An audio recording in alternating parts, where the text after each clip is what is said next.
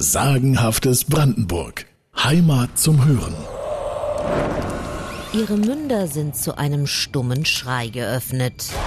Tot sind sie, aber sie scheinen immer noch lebendig. Das muss wehtun. Das nennt man Mumifizierung. Man ist dann bereits tot. Dann lassen Sie uns also über Mumien sprechen. Oh, ich hasse Mumien. Die spielen immer unfair. Dennoch, auch in Brandenburg gibt es welche, die elf Mumien von Ilmersdorf zum Beispiel. Bei Dreppkau in der kleinen Ilmersdorfer Fachwerkkirche liegen mehrere Mitglieder der Familie von Normann, darunter Caroline Luise von Schönberg, eine Geborene von Normann. Über ihrem Leichnam sind merkwürdige Bänder gespannt. Man erzählt sich, Caroline sei, als man sie 1821 zu Grabe trug, nur scheintot gewesen. Als sie erwachte, soll sie verzweifelt von innen an den Sarg geklopft haben. Eine Wiederauferstehung der teuren Verblichenen war Carolines Erben aber einfach zu teuer. Den Besitz hatten sie bereits unter sich verteilt, also fesselten sie Caroline und begruben sie dann noch einmal lebendig. Dieses Schauermeer von mörderischer Familiendynamik hat natürlich mehr Sagenpotenzial als alle seriösen Erklärungen.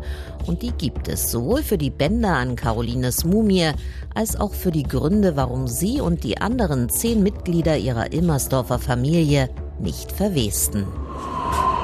Brandenburgs berühmteste Mumie wurde anno 1794 im schönen Kampel entdeckt. Da renovierte man die frühgotische Feldsteinkirche des kleinen Dorfes und öffnete bei der Gelegenheit die Gräber der Familiengruft. Ist ja furchtbar, wenn diese Dinger so rumspuken. Der sieht aber komisch aus. Ja, ich habe noch nie eine Mumie gesehen, die so aussah. Er ist irgendwie so Saftig. Ja. Da lag er in seinem Eichensarg, Ritter Christian von Kalebutz, neben sich zwei Kanonenkugeln aus der Schlacht von Färbelin, aber vor allem, er lag dort, ja, irgendwie saftig, in jedem Fall unverwest und das 92 Jahre, nachdem er laut Überlieferung an seinem eigenen Blut erstickte. Jähzornig soll er gewesen sein, brutal und ein nimmersatter Weiberheld. Einer, dem man besser aus dem Wege ging, was für die Kampeler nahezu unmöglich war. Weil es der Kalebutz bei Färbelin gegen die Schweden ganz besonders doll trieb, schenkte Brandenburgs Kurfürst dem jungen Fähnrich einst das Gut Kampel bei Neustadt an der Dosse. Und der also Beschenkte trieb es nun dort ziemlich doll. Ein besonders krasser Missbrauch seiner Stellung ereignete sich im Jahre 1690. Ein Schäfer aus dem Nachbardorf wollte die Kampeler Magd Maria Lepin heiraten. Kalebutz forderte von der Braut das Recht der ersten Nacht ein, was Maria ihm verweigerte. Hat sich der verschmähte Unhold grausam gerecht? Schon am nächsten Tag nämlich, als der Bräutigam seine Herde nahe dem Flüsschen Schwänze über die Kalbutschen Wiesen trieb, wurde der Schäfer erschlagen.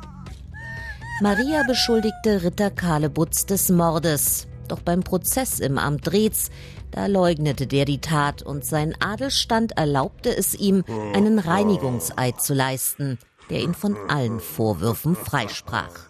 Gesagt haben soll der Ritter, wenn ich doch der Mörder bin gewesen, dann wolle Gott, soll mein Leichnam nicht verwesen. Und so geschah es auch.